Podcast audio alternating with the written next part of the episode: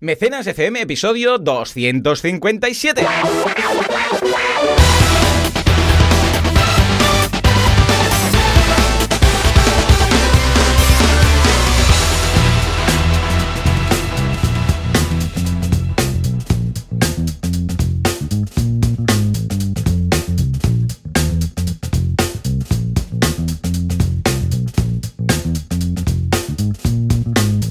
Días a todo el mundo y bienvenidos un día más, una jornada más, un sábado más a Mecenas FM, el programa, el podcast en el que hablamos de la actualidad y del fantástico mundo del crowdfunding, confrancio, confrancio, confrancio, micromecenazgo, llamadle como queréis. Esto es crowdfunding. ¿Quién hace esto? Valentía Concia, experto en crowdfunding y un servidor de ustedes, Joan Boluda. ¿Dónde nos podéis encontrar? Eh, eh, eh. Bueno, nos podéis encontrar en boluda.com y en banaco con v y 2 cs.com. Valentí, muy buenos días. Muy buenas, aquí estamos. Yo los tengo que decir, estoy súper bien, ¿eh? Estoy, vamos, a tope. Con claro, porque tú has pasado por un estaba... resfriado, ¿no? Del copón. De estos, de estos, chungos, ¿eh? Has tenido Sí, un sí. gripazo y ahora que todo el mundo empieza ya a caer Sí. con, el, con el tema del coronavirus, tú estás aquí pues corriendo y, y, vamos, respirando Hombre, y verdad. haciendo maratones, ¿no?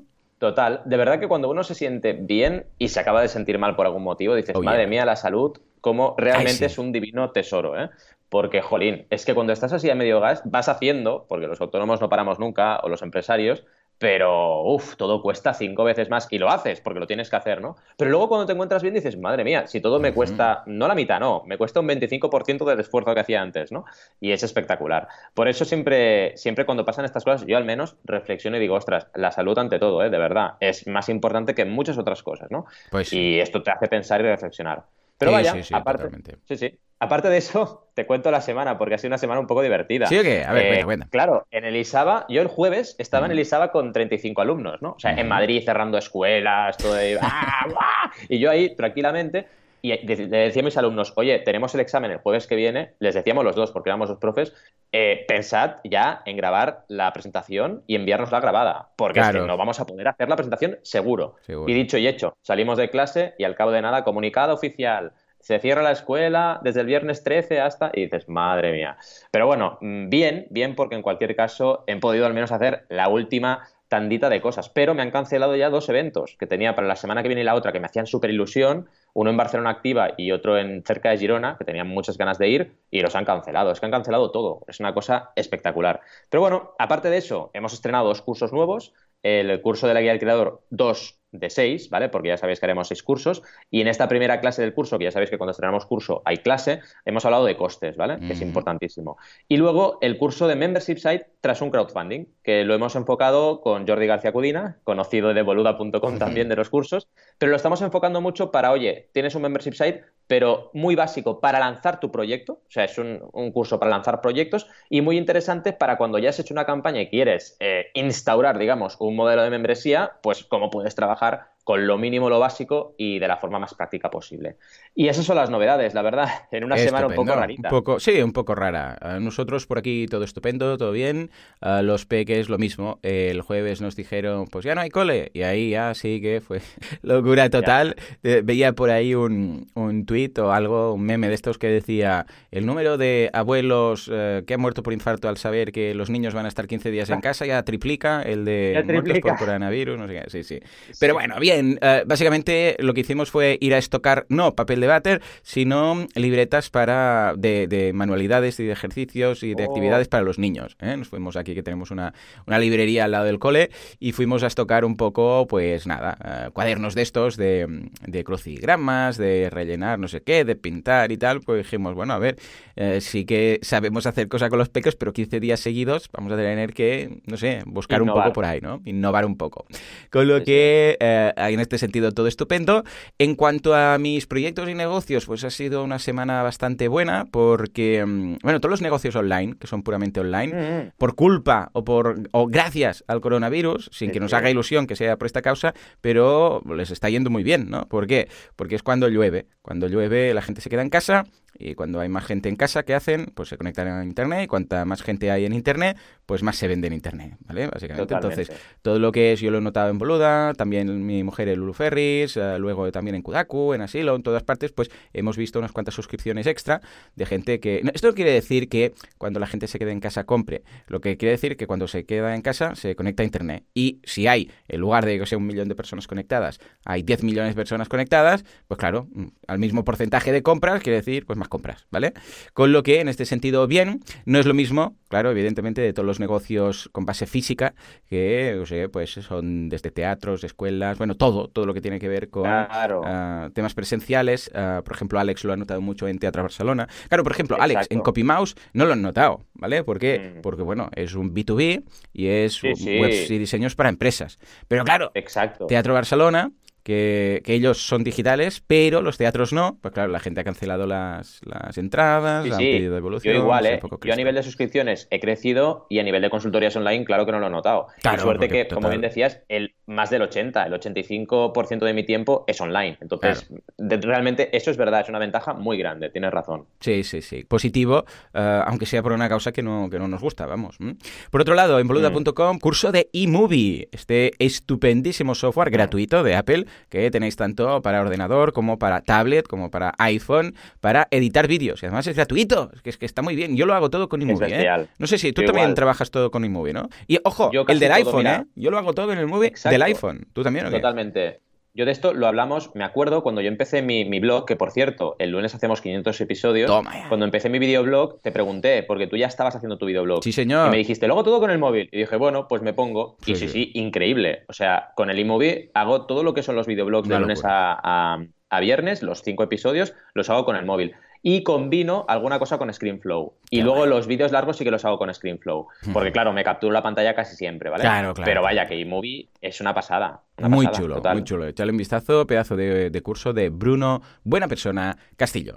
Bueno, pues escucha, Valete, si quieres vamos a darle al botón de la actualidad, porque aparte del coronavirus tenemos cosillas. Hay más cosa, hay más vida detrás del coronavirus. Por el amor de Dios, venga, va, que entre, que entre la tuna.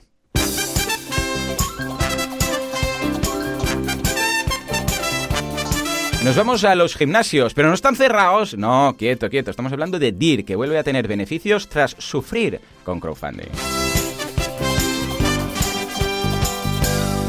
Y ahora vamos a hablar del crowdfunding. ¿Qué es el crowdfunding? Es limosna, es limosna, es para la gente que pide dinero. Es triste pedir, pero es más triste robar. ¿Es cierto? ¿No es cierto? ¿Qué?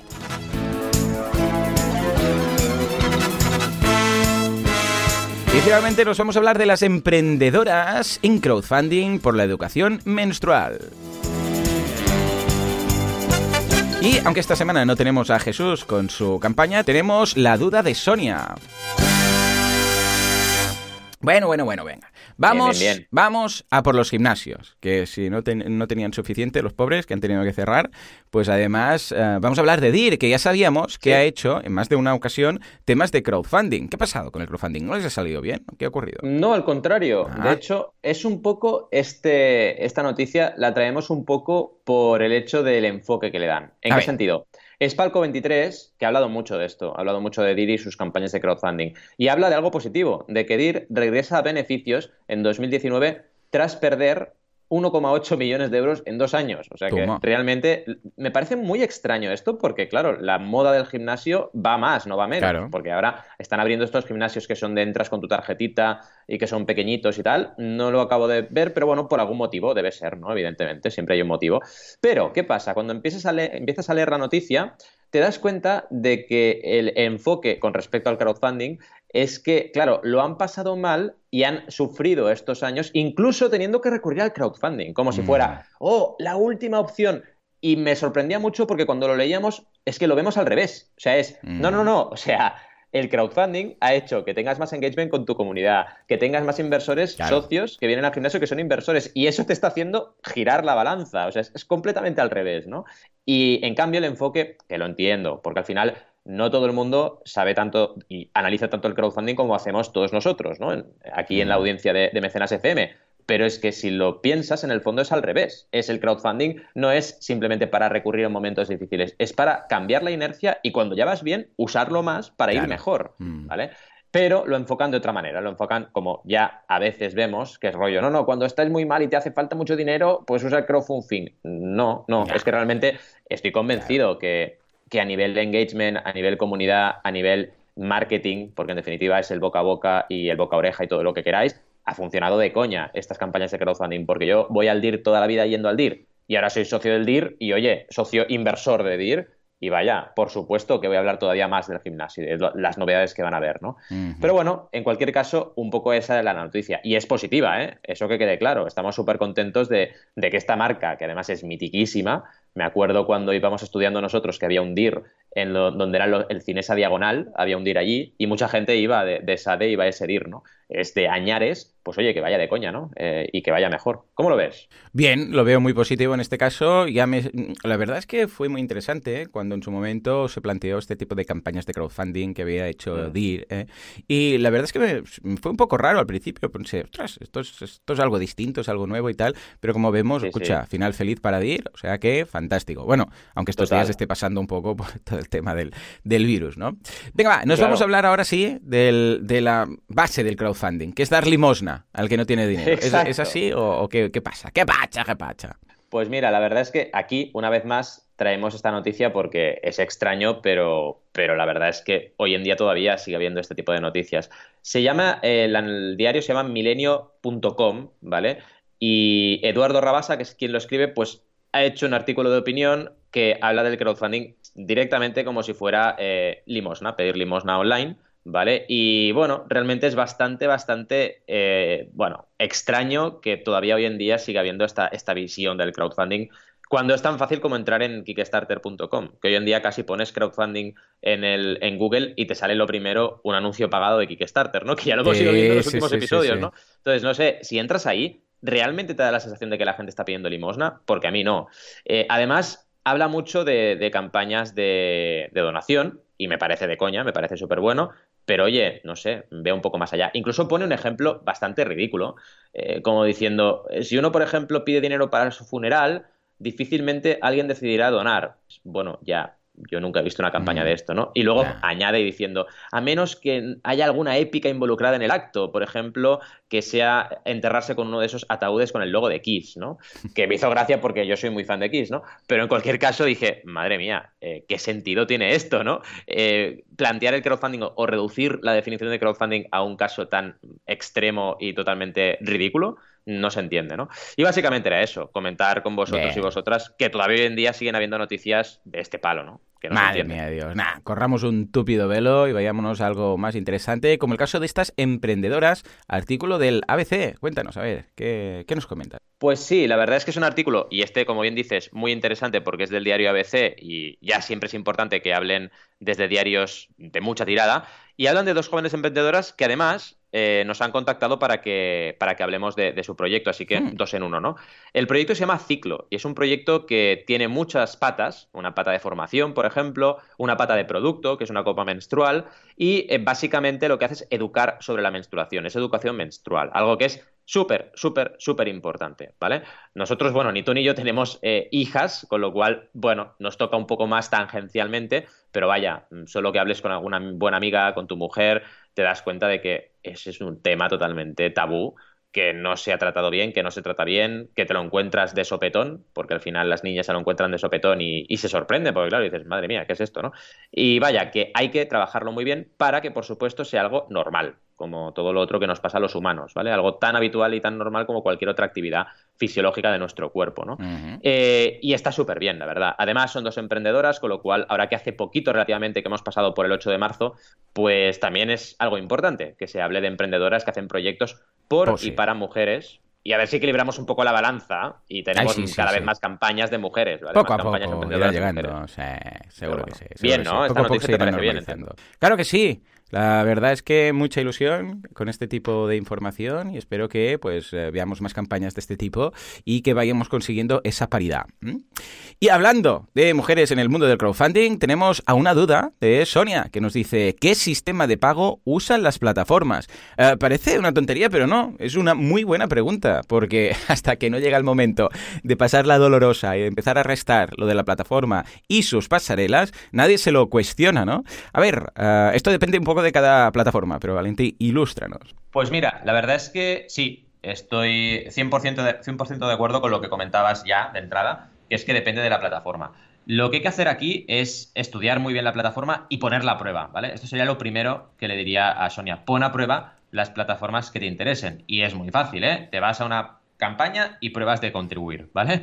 Y eso ya te dará mucha información, porque verás si va por Amazon Payments, que ahora ya casi ninguna va por Amazon Payments, por Stripe, o a lo mejor lo ves o a lo mejor no, porque a veces no lo ves, porque directamente está mm, toda programada y diseñada y maquetada y no ves qué corredor de pago hay detrás, pero al menos verás la usabilidad, que es muy interesante.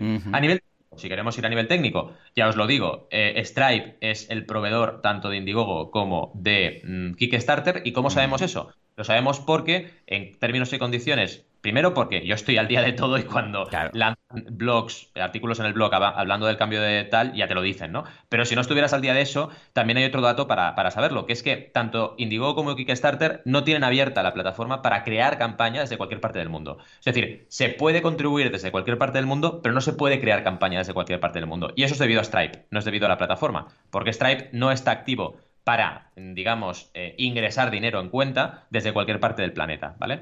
Y eso es lo que, digamos, explica la, digamos, proyección geográfica de estas dos plataformas. Pero, por ejemplo, si te vas a España, Berkami es otro mundo. Claro. trabaja en virtual, eh, si no recuerdo mal, es del BBVA, pero bueno, me puede fallar la memoria, pero es un banco grande español, ¿vale? Y luego tiene PayPal.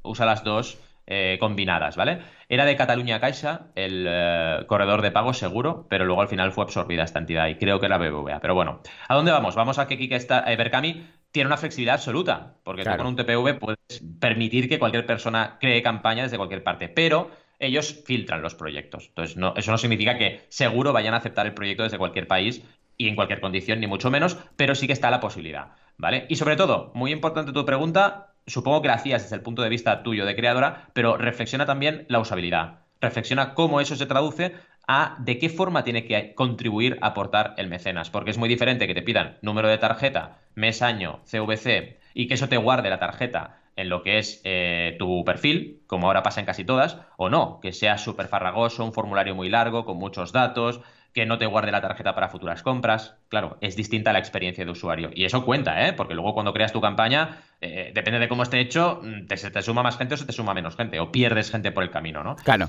Así que cúrratelo, Sonia, haz un poco de investigación y cualquier duda nos preguntas. Ya te hemos dado bastante información, pero vaya. Pero es muy importante, ¿eh? de la misma forma que cuando alguien monta un e-commerce, un membership site, el tema de la elección de la, de la pasarela de pago es vital para tener un checkout limpio y que vaya fluido. En el caso de la plataforma, pues también. Y no entiendo cómo no todas las plataformas lo tienen, o sea, clavado. De esas que dices, no, mm. no, es que todo es un simple clic, pim, pam, ya lo tienes. No, hay algunas que aún te mandan a la página del banco. Madre mía. En fin, Venga, va, sin más dilación, ahora ya sí, pasamos a nuestras campañas, porque tenemos un par de campañas que, bueno, son de pura actualidad. Por el amor de Dios, uh, dale al botón. Venga, Ciudad Gris, viéndolo todo de forma diferente. Hablando de Ciudad Gris y con todo el panorama que tenemos hoy en día, parece que sea una ciudad de esas de, de polución y de, y de, humo y de virus, ¿no? Pero no, pues no es el caso, no es el caso. Cuéntanos, cuéntanos. No, no, no, es súper creativa esta campaña. Es, ya lo sabéis, una más del SAE Institute, que vamos ah, por la tercera de, cuatro. Sí, he hecho un poco una, serie. cada episodio he ido lanzando una de, de, de web serie. Y claro, evidentemente los alumnos y alumnas pues no tienen mismos resultados que otras campañas, ¿no? De hecho, mira, esto no lo he dicho, eh, estamos ya, para decir lo que, lo que hablábamos del e-commerce, ¿eh? tenemos actualmente 1, 2, 3, 4, 5, 6, 7, 8, 9 campañas activas en banaco.com. O sea que estamos rozando el máximo, ¿vale? Es decir, realmente está moviéndose mucho, ¿no? Pero lo que decía, hemos tenido, por ejemplo, dos estrenos esta semana que han ido súper bien, pero súper tirar mm, a todos cohetes, ¿vale? Que luego hablaremos de ellos en episodios siguientes, que uno está en el 81% y el otro está en el 44%. O sea, han empezado hace dos días, ¿no? Súper bien. Pero, en este caso, venimos a hablar de una campaña que le está costando no mucho, no, muchísimo. ¿Y de qué viene Ciudad Gris? Viene de esa sensación de ser diferente, de ver las cosas de forma diferente y de que mm. tu ciudad sea gris, pero tú lo veas en color o empieces a ver colores, ¿vale? Que en el fondo es una metáfora de las personas, que somos muchos, que cada vez más vemos las cosas de forma distinta, vemos una realidad diferente y queremos que esa realidad pues la vea más gente, ¿vale? En este caso, eh, el mundo gris está controlado, está mm, monitorizado, eh, te quita libertades y tú ves colores, con lo cual eso te da un poco de, visión de la realidad, digamos, o de otra realidad. En fin, a nivel de resultados, un 7%, porque curiosamente, y esto es algo que quiero apuntar, de los cuatro proyectos que os traeré de SAE, que me falta uno, que lo será la semana que viene, veréis que este es el que tiene el objetivo más alto. Así que, oh, casualidad o no. Y esto, por ejemplo, en clase lo dijimos mucho, ¿no? Esta sería una clave primera a destacar. Recordad lo que siempre os digo, objetivos, cuanto más bajo, mejor. Otra cosa es que sea viable o no. ¿Qué ocurre con estos proyectos? Que hay algunos que tienen una factura técnica más alta y otros una factura técnica más baja. Entonces, no puedes hacer el mismo objetivo para las cuatro campañas porque no tiene sentido. Y en este caso, hay más exteriores, hay más mm, complejidad de grabación, el tema de la iluminación, el tema de que lo van a grabar todo en blanco y negro, porque por la historia que os he contado tiene sentido, pues hace que el objetivo mínimo fuese 1000. Y 1000 para cuatro estudiantes que están empezando, que tienen que producir, que tienen que hacer clase y que encima tienen que hacer la campaña, pues no es fácil, para nada, ¿vale? A nivel de, digamos, contenido, van haciendo, eh, han hecho una actualización de momento, no será porque no les machaco para que las hagan, les queda un poco más de la mitad de la campaña, ¿vale? O sea que deberían llevar en realidad dos o tres actualizaciones, no una. Pero bueno, esto ya sabemos que es la lucha de consultor y consultora de crowdfunding diaria, que la gente comunique su proyecto. Es cuesta un montón. Luego te encuentras otros que no, ¿eh? que casi te están apretando ellos para subir actualizaciones. Bueno, o clientes como tú que ya es el máster del universo, ¿no? Que ya, es, venga, va, vamos a comunicar sin parar, ¿no? Que va súper bien eso. En fin, a nivel de gráfico, destaco mucho esta campaña porque está muy chula, ¿vale? Han usado dibujos, han usado esta metáfora de eh, un personaje en color verde o rojo en diferentes imágenes y todo el resto gris. Y está muy chulo. Y otra cosa que destaco, y esto es importante para cualquier campaña que tenga mm, bastante material, es el tema de la banda sonora. Ya han trabajado la banda sonora y la tienen puesta en Berkami. Porque al final dices, narices, si tienes un material, enséñalo. ¿Vale? Nos pasa con otro proyecto que ya veremos, el de la semana que viene, que es con un webcomic. Si tienes un webcomic de, de tu historia, de tu webserie, ostras, úsalo, úsalo y enséñalo, porque ya es mucha información sobre lo que estás preparando. Y luego el tema de la sinopsis con las diferentes, eh, los diferentes personajes y actores y actrices, lógicamente, ¿vale? Que explican también de qué va el proyecto y cómo lo están trabajando, las recompensas también las explican, ¿vale? Les falta quizás una infografía de recompensas, que al final aquí también tienes que ser un poco eh, flexible como profesor, porque hay grupos que llegan y grupos que no llegan, ¿no? Y en este caso, pues no le hicieron la infografía, pero luego, por ejemplo, compensaron con dibujos súper chulos de el equipo. En lugar de poner la típica foto, se hicieron caricaturas y quedaron súper chulos, ¿no? Tenemos aquí a Amanda Serradell como guionista y asistente de dirección, Titi Bordenab como eh, directora de arte y directora del, del, proyecto, Teo Goten como director de foto y cámara y Víctor Perona como productor ejecutivo, ¿vale? Y lo han trabajado mucho. Y luego también lo han hecho todo con estilo dibujo a lápiz, que es muy guay, el uso de los fondos, ¿no? Que tenemos fijaos aquí, que esto hay que irlo repasando, que no lo hacemos mucho. 5% Berkami, esto ya lo sabemos, masiva, cuidado. 4% impuestos, 22% departamento de edición de audio, 33% equipo de edición, 18% personal de corrección de color y 18% personal de edición. Cuidado, por si alguien se lo está preguntando, que es posible. ¿Cómo que 4% impuestos? Os explico. Aquí, sobre todo, que afecta el IVA. Y el hmm. IVA tienes el IVA repercutido y el IVA soportado. Entonces, tienes que calcular el saldo de IVA. No puedes meter un 21% de impuestos y quedarte tan ancho. ¿Qué ocurre? Que en proyectos que tienes mucho coste, como es el caso, proporcionalmente todo lo que recaudan es coste prácticamente, pues claro, el efecto del IVA se reduce muchísimo. El calendario de recompensas con entrega y más información que básicamente es el enlace de su web, su Instagram y también, y esto me parece muy chulo, los Instagram de toda la gente del equipo. Esto me parece súper chulo y no se hace siempre en todos los proyectos. Porque claro, como es gente joven que todos están súper mega ultra metidos en Instagram, pues en lugar de poner su LinkedIn ponen su Instagram. Y me ha parecido súper diferente y súper interesante, ¿no? Mm, bueno, también os digo, gente joven que nos escuchéis, ahora voy a sonar muy abuelo, no olvidéis LinkedIn, por favor. Pero, oye, Instagram es Instagram. A nivel de recompensas, eh, la primera es descarga del capítulo piloto, bien, esto está súper bien. La segunda es, además, apareces con el nombre y apellido en los créditos, bien también, que es 15. La tercera es todo lo anterior más material extra de detrás del rodaje, de detrás de las escenas, que está guay. 30 euros es todo lo anterior más una entrada para la premier en el cine de Science Institute, porque tienen un cine dentro en la escuela, ¿vale? O sea, es súper chulo. Y ahí se acaba de momento. Estamos trabajando con ellos también la opción de tener una recompensa más grande como producción o coproducción ejecutiva. Pero eso no siempre es fácil, ¿vale? Porque mm, eh, hay, mm, en este caso está SAI Institute, que es una institución que de alguna forma amadrina los proyectos, ¿vale? Entonces, en este contexto es complicado y lo estamos hablando porque en un proyecto independiente sí que es cae de maduro tener ahí una recompensa de coproduce por mil o coproduce por dos mil, ¿no? Pero vaya, en este caso no ha sido posible. ¿Cómo lo veis? Chulo, ¿no? Sí, muy bien, muy interesante este tipo de iniciativas en general para, para que la, sobre todo porque la gente joven vea cómo va el tema de la campaña, para que aprendan a hacerlo, Exacto. etcétera. Es, es ideal. Es como cuando yo digo al, cuando voy a dar charlas a la universidad que digo, dejad de estudiar y poneros a montar una empresa. Y se ríen, ¿no? Y los profesores siempre me dicen, no te vamos a invitar más a dar charlas porque lo primero que dices es que deje los estudios y, y que se vayan a montar algo. Eh, pues claro, porque les digo, vais a aprender más y os va a costar menos, ¿vale? O sea, que imagínate. Pero bueno, Sí. pero bueno, ah, en este caso lo mismo. Es importante que se vea cómo funciona todo esto, aunque sean estudiantes. ¿Para qué? Para que se habitúen, para si el día de mañana lo necesitan, sepan cómo va todo esto. Muy bien, muy bien. Súper iniciativa. Totalmente.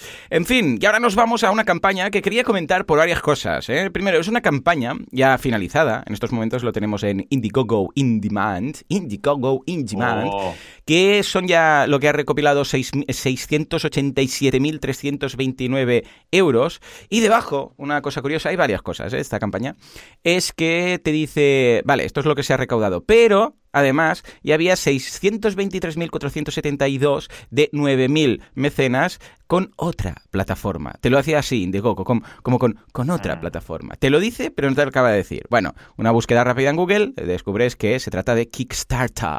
Y que ahí en Kickstarter no 600 y pico mil, sino mucho más. De hecho, 1.124.151 um, dólares. Bueno, estamos hablando de dólares australianos, porque esto es una campaña de Australia, pero si, si más o menos, si fa no fa, que decimos aquí, es, eh, viene a ser por ahí, ¿vale? O sea, mucho dinero.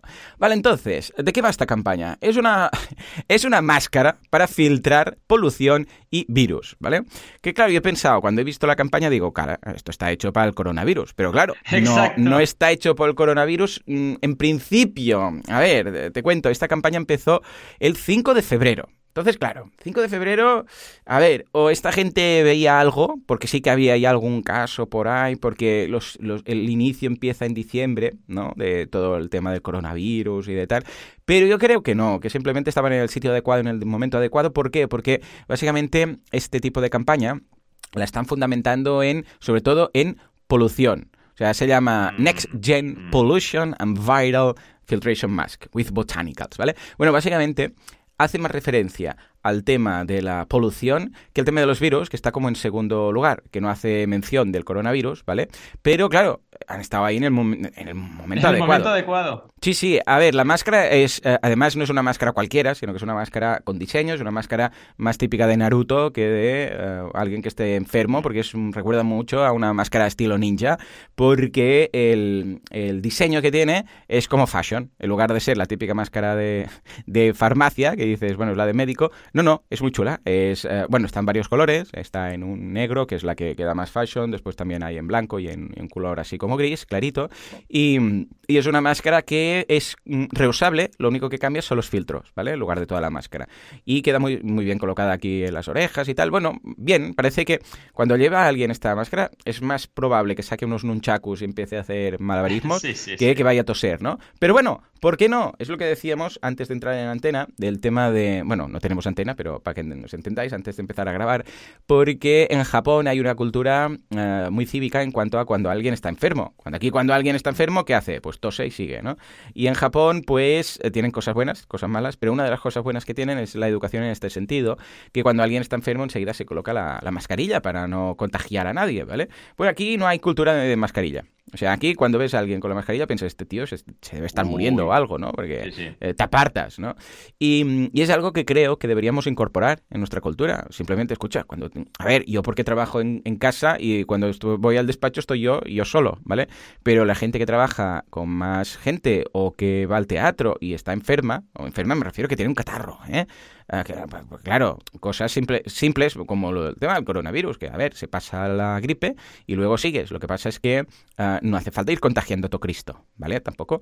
Con lo que eh, yo creo que es algo que deberíamos incorporar. Y quizás después de este episodio de coronavirus, pues hay a nivel cultural un poco de mm, cambio y empezamos a ver la importancia de llevar mascarilla, que no pasa nada, ¿eh? si, mm, pues yo sé, tenemos tos o estamos resfriados, lo que sea. Yo el primero, ¿eh? porque no lo he hecho nunca, pero tú, Valentí, también has estado dos semanas enfermo y no has llevado mascarilla. ¿Por qué? Pues, mascarilla. Claro, tampoco no lo hemos planteado, ¿no? Bueno, pues mm. quizás, quizás deberíamos hacer un pensamiento en este sentido de decir, hey, escucha, la próxima vez que tenga algo, si voy, a ver si estoy en casa, no, pero si voy, yo qué sé, pues a dar clase o al teatro o donde sea, casi que podría ponerme una mascarilla, ¿vale? Bueno, dicho estoy seguro que tú haces lo mismo que yo, que siempre, siempre, siempre cuando toses, ahora antes la mano y ahora el codo, ¿no? Pero vaya, esto es. Hay mucha gente que no, hay mucha gente que tose y parece que está como, como el meme, sé valiente y tose como Batman, ¿no? Que ponen, que, se, tapa ahí con el codo. Bueno, pues yo creo que esto es aún más. Bueno, eh, no creo, es que es más eficaz, porque estamos hablando de, en lugar de toserte en el, en el codo, para entendernos, escucha, tienes la mascarilla que sirve para eso, ¿no? Bueno, dicho esto, ah, cosas interesantes. A ver, esta campaña empezó. Eh, es curioso, ya os digo, que Indiegogo diga que en otra campaña, en otra plataforma se haya eh, mm. también, pues levantado inversión. Por otra parte, también es curioso que no esté actualizado, porque habla de la mitad de lo que se llegó a recaudar. Por otro lado, también es interesante que en Kickstarter esto lo petó en 8 minutos, o sea, en 8 minutos lo habían recaudado todo y, fue, bueno, brutal. También es cierto que llegó justamente en un momento en el cual, escucha, incluso llegas a dudar si era casualidad o no era casualidad. Luego también en las actualizaciones, que la última es del día de hoy o de ayer, hoy es 14, ayer, ayer 13, que comentan que ha habido mucho muchos, em, muchos casos de phishing, de gente que simulaba, que han montado páginas web simulando que eran ellos, aprovechando esto sí ya mm. el tema del coronavirus y que era falso todo y que no te envían las mascarillas ni nada. Y por eso han montado la plataforma en Indiegogo, eh, digo, la tienda en Indiegogo. Pero es curioso porque es que han montado la tienda en Indiegogo directamente, o sea, han hecho un in-demand directamente, no, no, ha habido campaña previa, eso es una cosa muy rara, porque si de hecho vais a, a Indiegogo y vas a updates, veréis que el primer update de todo es el día 7 de marzo que es cuando ya dicen, eh, hello everyone, we are excited to have launched our Indiegogo in the main campaign.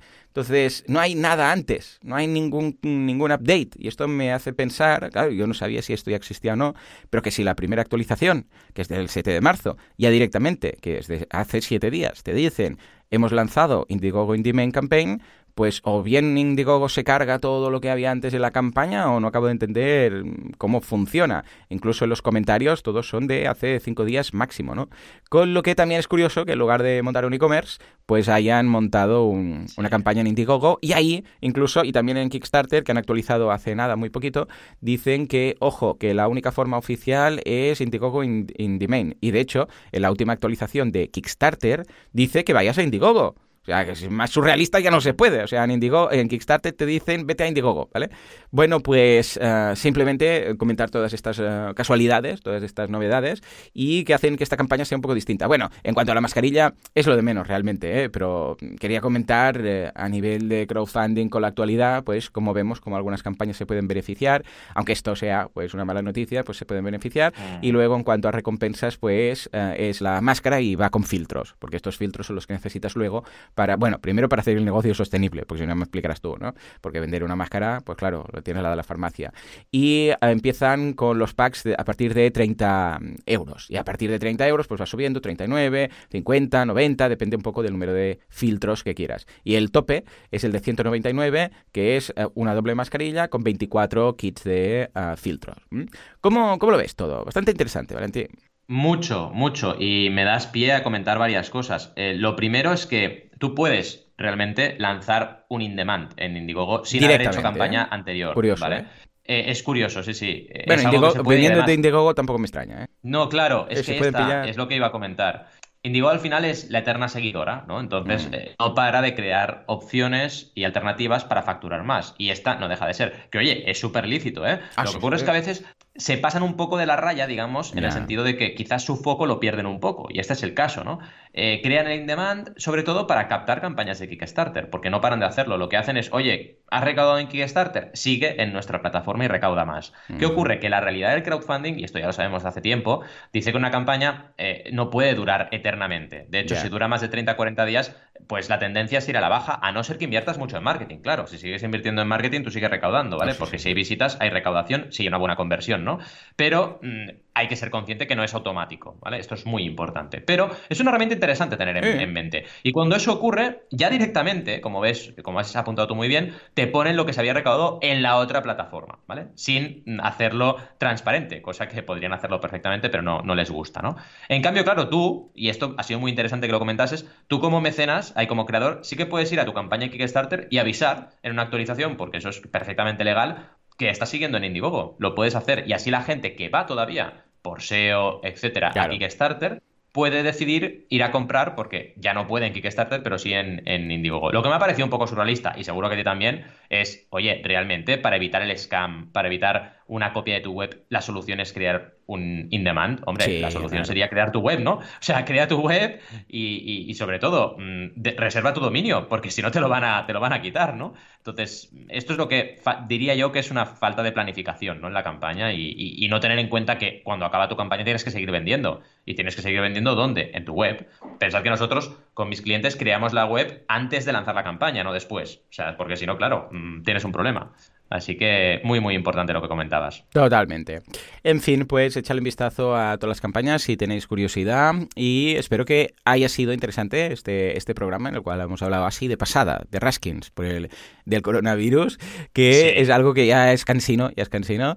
Tranquilos todos, ya sabéis que esto es una gripe, que se pasa y ya está. Sobre todo, sí, ojo con el tema de las poblaciones de riesgo, ¿eh? que esto lo entiendo mm. perfectamente. Y nada, hasta aquí el programa de hoy. Como siempre, muchísimas gracias por todo, por vuestra valoraciones de 5 estrellas en iTunes, que siempre ayudan, por apuntaros a Spotify, que también ayuda, por, yo sé, por, los comentarios y los me gusta en iBox, que también ayuda, por salir a la calle y si toséis, toséis, pues como, Batman, ¿eh? también muy interesante. Y por ser buena gente en general. ¿eh? Señores, hasta aquí este programa, nos encontramos una vez más dentro de 7 días, dentro de una semana y dentro de la histeria colectiva de todos los padres que tienen que estar con los niños una semana entera encerrados en sus bueno, pueden salir un ratito, eso sí, ¿eh? pues si no, explota.